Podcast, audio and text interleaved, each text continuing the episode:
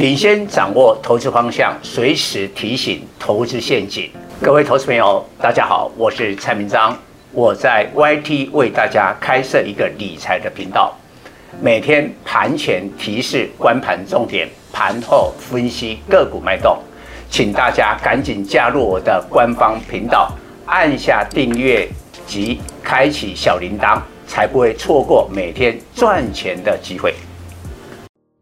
各位投资朋友，大家好，我是蔡明彰。今天主题：提前布局农历年后景气看好的钢铁散装轮。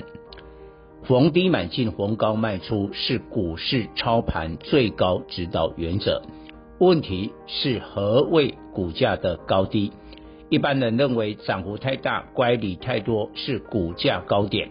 更精准的判断是产业景气即将缓转下滑，但当时股价已充分反映的才是股价的高点。常看到研究机构以公司派针对产业景气的多空辩论，今年最知名案例，八月大摩报告记忆体寒冬来临，看空低润族群。下修南亚科二四零八、旺宏二三三七、华邦二三四四平等至中立，引来公司派强力反驳。不过第四季机体报价的确下跌，大摩没看错。华邦、旺宏目前价位尚未高于八月大摩报告的水准。南亚科虽高于当时价位，但幅度仅五趴。与大盘的幅度相当，没有相对强势。研调机构集邦科技分析，二零二二年低润产业价格将因供过于求而出现下滑。低润及 Net Flash 在上半年看跌，下半年才会上涨。依据集邦科技的研究，南亚科、华邦、旺宏。必须在经过二零二二上半年的景气谷底考验，即便有美光财报利多效应，恐上档空间有限。目前还不是最佳买点，明年农历年后进入记忆体淡季才能逢低布局。现在可提前进场，只有利基型记忆体，三星等南韩大厂加速淡出。DDR3 产品，但明年农历长假后回补库存，利基型记忆体三月起可能面临缺货，当然价格上涨。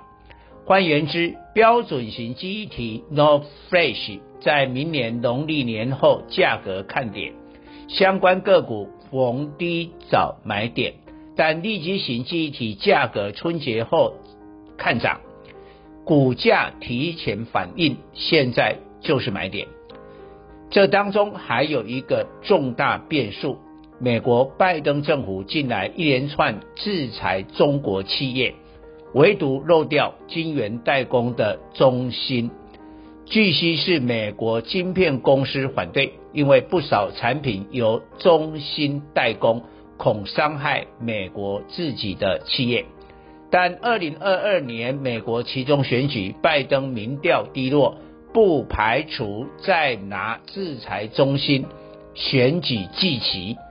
中芯负责造诣创新的利基型记忆体代工，虽可能转单到另一家晶圆代工华虹半导体生产，但华虹的技术与中芯国际。仍有明显差距，于是立基型记忆体的缺口扩大，价格涨更凶。其实立基型记忆体的钰创五三五一、金豪科三零零六，今年涨幅都很大，分别上涨两百九十二趴及一百五十八趴，基期已高，不能再盲目追高。钰创今年 EPS 估四点二元，本益比二十三倍。过去六年都是亏损，必须弥补历年赤字，判断明年仍无股利可分派。金豪科今年 EPS 估十九元，本益比近九倍，估明年股息十元，殖利率六趴。对比之下，金豪科是逢回早买点的较佳对象。大摩又看又发表重磅报告，市井半导体缺货狂潮明年结束。二零二二年手机、PC、电视等成长幅度大幅收敛，明年上半年恐面临库存修正。特别警告 IC 设计族群获利将大幅下修。如果大摩看法正确，以 IC 设计为首的半导体将倒成一片，而且产业景气反转就从农历春节后。大摩看空报告，半导体大厂联发科二四五四、联电二三零三、力积电六七七零不认同。又是多空辩论，令投资人无所适从。客观而言，联发科、联电看好半导体是长期的一至两年，但大摩看空可能只是一至两季的库存修正。不过，只要一至两季的修正，就会造成股价波段的回档，投资人仍要谨慎进出。目前情势分析，大摩的说法有可能在明年春节后获得印证，因为 Omicron 已已使美国疫情的主已成美欧美疫情的主流，但有效疫苗及第三剂施打在明年上半年达不到目标，已连续两年成长的手机、电视、PC，民众早已购买。没必要在新冠疫情的尾声再消费支出，所以会发生大摩讲的一至二季库存修正，而多数 IC 设计的本益比偏高。万一联准会提前到三月升息，高本益比股票一定跌很重。欧美恐疫情扩大，使民众相关宅经济产品必须升级，只有游戏电竞。周三，立台二四六五、印泰二三九九、青云五三八六、重启二四二五等显卡涨停，证实这个现象。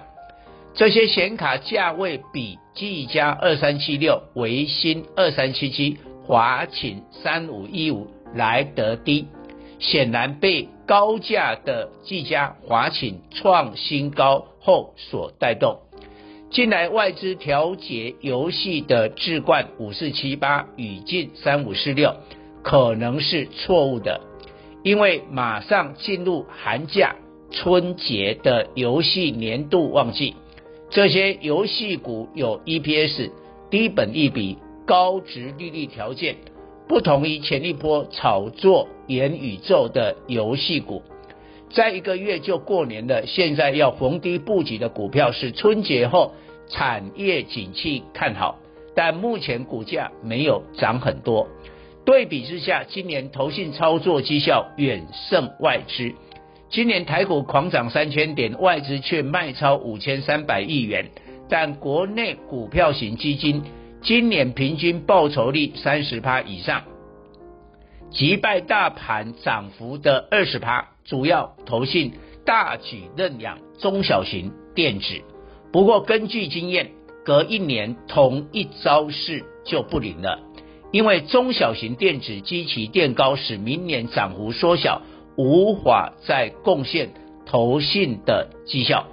以今年投信认养最成功的 ABF 载板三雄，新兴三零三七、南电八零四六、景硕三一八九为例。今年分别飙涨一百六十二趴、两百一十八趴及一百八十九趴，但本益比分别二十七倍、三十六倍及二十七倍。明年在大涨空间不大，有可能在某个时刻股价突然下跌。现在投信选股主流是认养中小型电子，但最近也有一些投信大买中钢二零零二、中红二零一四。